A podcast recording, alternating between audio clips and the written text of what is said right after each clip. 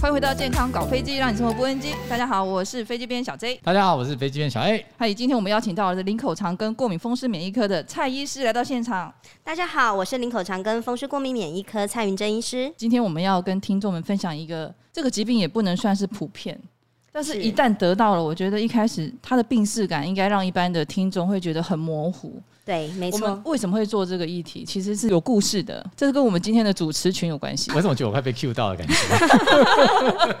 对，因为呢，其实这个在我们媒体圈哈，最近发生了类似的疾病的朋友不少啊，所以我们特别今天这个主持群安排了小 A，编小 A 同时也是 patient zero 没有？ 对，是所以尤其是我们对这个病一开始是会拉血便嘛，对不对？对，通常大家好像是觉得拉血便是不是就只是诶、便秘，是从便秘开始，或者是说啊就是这样子有点血便，然后一下就好了，不会去联想这么多。那老一辈会觉得说，哎、我是不是有什么癌症这样子会大让对肠直肠大肠大癌，肠直肠癌这样的感觉？所以说大肠直肠癌的卫教很成功哎、是、欸、因为大家都以为拉血便就是大对肠直肠啊就是癌，老人家都会觉会得演说，前血反应，对对对对，那老人就跟小孩讲说，哎我我有得癌症怎样？而且我发现，因为自己的个人经历跟我们认识的周遭的一些人都有这样子的感觉，对，然后我发现说，是不是这个时你候是说拉血便吗？打血便？那你一开始会不会以为自己是什么痔疮内痔？我一开始觉得是痔疮，会怀疑对不对？我当然会怀疑，因为你在擦的时候就是在外围嘛。那那但你一开始是有去看病吗？一开始去看病，然后一开始他们也是说那照大肠镜这样子，那小 A，你可以跟听众们分享一下。那我们等会也要访问一下蔡医师这个对过程，他有没有什么黄金救援期或者黄金对治疗期？因为呢我拖太久 了，对，因为据我所知，一开始就是说你得到这个病，好像不是马上就是找到怎么去治疗。其实我一开始的时候就是一直拉肚子，然后拉肚子一直拉拉了好几个月，然后之后自己就停了，我就想说，哎、就没事。是然后最后我当时在国外嘛，然后就回到台湾时，也就是就开始就是一直拉肚嗯哎、子。我想好奇一下，就你拉肚子是一天拉几次？那那时一天拉三次而已。蔡然医后就师是一天拉三次算是轻症吗？其实一天拉三次是一个标准啦，因为有时候我们问病人说，哎、他常会说我拉肚子，我拉肚子，然后我们都会问他一天拉几次。那一天拉三次以上的时候，我们就的确是要进去检查。小 A，你那时候有没有什么状况是除了拉肚子之外的状况哦？其实那时候我完全就只是拉肚子，而且拉到一个程度，你会看颜色。之后就有血便在里面了，就但是没有血血了吗便？，只是就是深一点都。还是一样黄色。那那时候你会不会黄色觉得说，哇，我没有便秘，好好？没有啊，一就天是拉不是三次就是拉三次很辛很累，而且一次就拉很多哎、当然是觉得说把肠胃清一清也是好 了，清宿便这清样宿吗？便这样。对，那小 A 那时候你如果说一天拉三嗯次，你要拉的那种感觉是不得不拉，还是说你可以计划性的拉？其实可以冷到是可以的，可以不会像忍不会像肠燥不症那种状会像况，不会像现在就是我一定要看到厕所。是蔡医师，那像他这样子是拖了多久？他是一开始发现他就要去检查，会比较容易痊愈嘛？当然是早期诊断、早期治疗当然最好哦啦。对，嗯只是我想问一下，就是说你当时有发现黏液吗？就是觉得说大便虽然拉肚子，但是里面不是只有单纯的渣，或是一些粪便的一般的残我那时候是还有一些粪便，就觉得还好，不过对一直拉到第三个月的时候就开始有那个黏液黏膜出现对对对黏膜对出现对对对对对嗯。然后那时候我还有想说，是不是得到人家现在讲的肠燥症？ 是是是，因为你就整个人很燥。嗯然，后那时候好像是台湾最热的时候，夏天，我还想说是不是开冷气啊，冷到啊， 还是怎样？对，因为我们在这嗯个刚刚有跟先蔡医师有聊一下这个今天采访内容，他有跟大家分享说，像类似这种这个直肠溃疡、就血便这种疾病，在欧美国家比较盛行。是的，没错。嗯为什么呢？这其实是当初我们看发现了一个统计的一个结果啦，因为目前其实在这个直肠炎呢、原因还是不明哦，但这个积转可能跟免疫有关系，可能跟饮食有关系，是所以他们想说是不是因为西方的饮食呃的习惯所造成的。那所以说，像现在我们目前统计起来，的确是在欧美国家比较多，但是在亚洲国家，像台呃中国啊、台湾啦、印度啦、这些都会相对少一点点。但是随着这西方国家的饮食哦进入这些亚洲，对对对诶的确亚洲国家病例就开始增加了。有好发族群或年纪嘛？有，它其实好发的族群还是以年轻中壮年为主啦，对，最常见的还是在三十几岁为主这样子。所以我们小 A 现在是壮年期我，现在是，我现在是壮年我壮现年在是我啦年。我现在是壮年吗？我现在是是我现在觉得是啊自己已经步入老年的感 觉，还没，还没，还奔没。五。对，那蔡医师可以跟我们分享一下说，因为小 A 你那样拉，你说拉了三个月之后，你开始有病耻感了，你开始觉得说，诶你可能是不只是拉肚子这个问题。所以我就又回去给那个医生看，然后他们就做了大肠镜。那时候你是在美国看还是在台湾看？在台湾看，在台湾看，那时候就正好疫情开始的嘛，那我很是好奇耶，那那时候你是看什么科？也是肠胃科啊， 看肠胃科。对我那你不有要讲做医什么院啊检 查？我可能不用讲医院，不用讲。对对但你对是做了什么检查？就大肠镜。然后大肠镜呢，它就是进去的时候，它是说我是后半段加上我的那个痔疮。是那痔疮为什么会有痔疮？是因为一直在拉，所以嗯的那个静地脉曲张啊，对，静脉曲张，然后它就没办法干。是，那你有有时候你在拉肚子的时候，你就会用力，你不想用力，它自己嗯就会让你用力，对，就变成说你会变外痔，是你就是一直会摩擦到那个伤口嘛。是，对啊，而且医生是跟我讲说，我因为我的伤口是在我的直肠后半段，然后他是觉得说我的那个伤口呢，其实是没办法用什么，那不是有时候可以用烧掉电烧的，电烧。啊嗯，去止血啦。他说你那个东西看起来就不是用烧就可以烧掉了，他说你那就是免疫系统的问题。是然后我那时就开始吃药，那时还没开始吃到那个 steroid，就是类固醇。是对，那时候吃是有好转一下下，不过两个月之后就继续开始了，哇，那那时候到现在多久啦、啊将近有一年半了吧。不过你当时做完内视镜之后，你就知道这一个病名了吗？我觉得我要请蔡医师跟这对个对对听众们分享一下，到底是什么病名？ 对对，好那其实这一个主题我们要讲到的是结肠溃疡的问题对对哦，对那它很特别，它这名称叫溃疡性结肠炎，听起来好像蛮简单的，它其实字面上还蛮好懂，很少就是结听肠到哎、溃疡。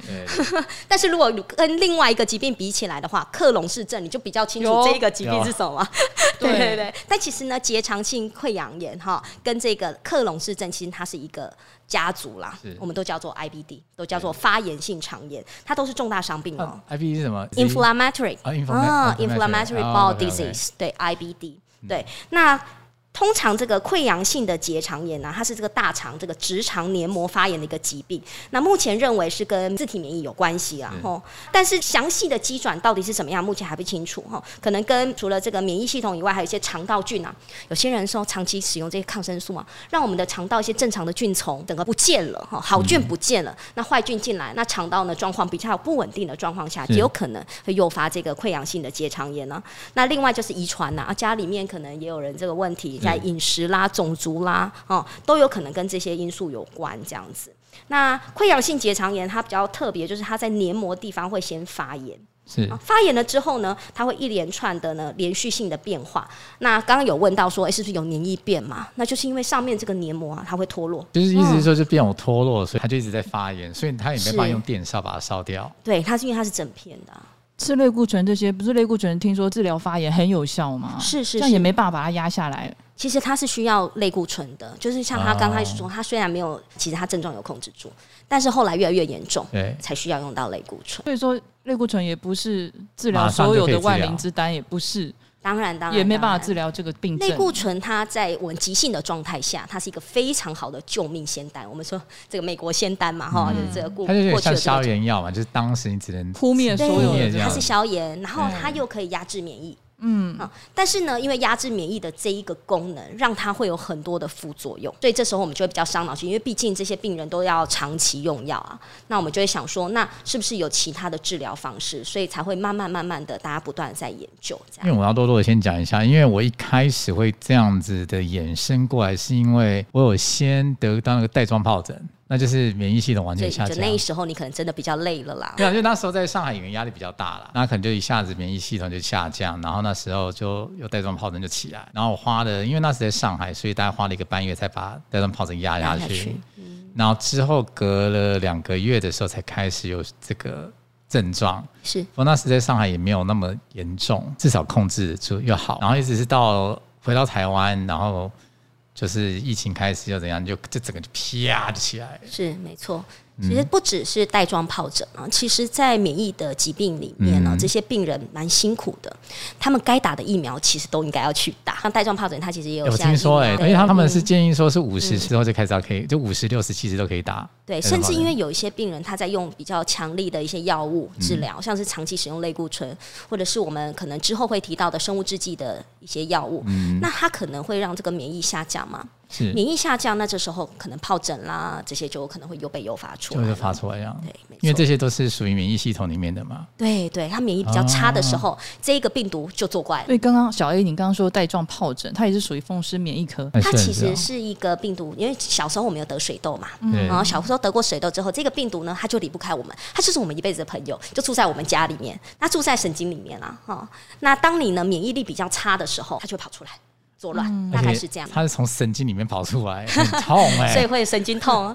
所以有些病人蛮辛苦的。除了神经痛的用药，有的人会去做神经阻断术，蔡医师，可是像小 A 这样讲说，他之前是先得到带状疱疹，是那带状疱疹跟直肠溃疡这两个疾病有什么关联性吗？它其实没有直接相关，但是那是一个警讯，就代表是你最近的免疫力出了一些问题，以嗯那你哦它就要小心。所以对，小 A，你一开始得带状疱疹的时候，你是看哪一科？那时候就直接一长出来，就直接去上海的那一个，加医科、皮肤科应该都就。是然后再一个转肠胃科看直肠溃疡哦。一开始在上海没有到看直肠溃疡的，因为一开始没有溃疡，嗯一开始只是那个带状疱就是疹，像水水泡这样就子，水泡，然后就吃药。因为听说带状疱疹呢，其实在台湾它直接让你住院，通常让你住十天到十二天。是的，比较严重的状况，我们对，一因定为会那是住蛮严院。重的，我不是像人家长在背或腿上，我是长在脖子跟半那脸，半的话差点就要变成头颈部的都要住院了，对对对对嗯，甚至有的人会影响听力、影响视力。所以我还好都没有那个那些问 题。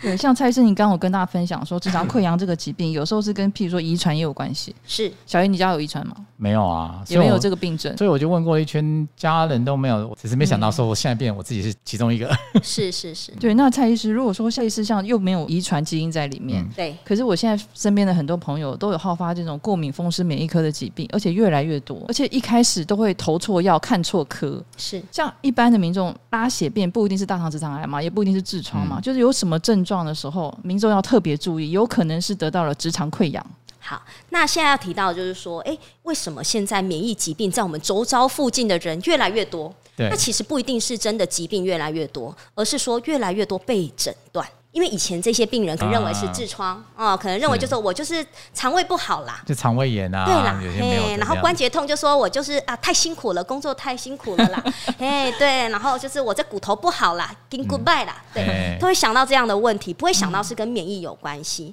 那因为近年来就是免疫的大家知识越来越广，然后越来越多，而且大家在网络上查资料也比较查得到，所以这时候我们的诊断也就会越来越高。症状的话呢，因为它要跟肠胃炎啊、肠燥症做做一些区别，那民众应该多多少少大家活到这个岁数，一定都有拉过肚子、吃坏肚子的经验啦哈。不过呢，如果腹泻的次数越来越多，甚至到一个月。呃一个半月四到六周的话，这种比较长期的话就要小心了。是接下来呢，就是呢，可能还会伴随着腹痛，然后呢，有一个里脊厚重的一个症状。不知道大家有没有听过这个名称哦？他就是说我很想要大便，很想要去，就去了之后呢，大不太出来，或者是大一点点，然后觉得哦好了，我好像已经大完了，结果出来没多久就觉得我还是想大，我的屁股还是重重的，嗯，叫里脊厚重的一个症状。嗯，嗯嗯，因为你的肠子那个地方在发炎，有时候发炎的时候肿胀啊，可能会让我们的排便也没有那么样的顺畅。你真的很想拉，但是真的拉不出来。嗯嗯，对，这是一个很特别的。那接下来就是血便、黏液便。哦，如果是痔疮的话，可能我们在擦屁股的过程当中，哦，可能会有一点血粘在卫生纸上。是但是如果是哎、你拉下去的大便里面哦，大比较严重痔疮也有可能啦哈。但是如果大便里面有血以外，还混杂一些黏液，那这个就要很小心了。嗯嗯，你在擦屁股的过程当中哦，觉得说哎、怎么会有一些透明啊，甚至有一嗯些些渣渣的感觉哦。女生可能会比较稍微了解一点那种黏液的感嗯觉，就是我们经期的时候啊，在是护垫上面其实也都会有一些黏液，因为毕竟这个是子宫内膜剥落嘛，其实就有点像那样的感觉这样。你后来就是肠胃科看完之后，就是也我就试了开始，我就在二零二零年做了一次大肠镜，然后二零二一年做了两次，然后在第三次才发现我的开始往上半段跑。那那时候也很紧张了，因为那时候血便越来越多，然后一直没办法停下来。天哪、我听到这边，我觉得小 A 还好，您现在还可以坐在这边跟我们主对持，我觉得对你不对讲话还蛮有对、啊， 蛮有力而且气你还有的。蛮有活力的。是吗？是对，真那的至于真的说关于这个直肠溃疡这个相关疾病，它怎么样的治疗，或是用什么方式，怎么预防？那我们接下来呢，下一集我们再请蔡医师跟我们听众们分享。谢谢蔡医师今天跟听众们分享有关于溃疡性直肠炎的相关卫教。我相信很多听众现在听到这里一定觉得很紧张，对不对？没关系，有任何问题欢迎在下面留言。喜欢我们的节目也记得订阅、按赞、分享、开启小铃铛，健康宝贝机让你生活不危机。我们下集再见，拜拜拜拜。拜拜。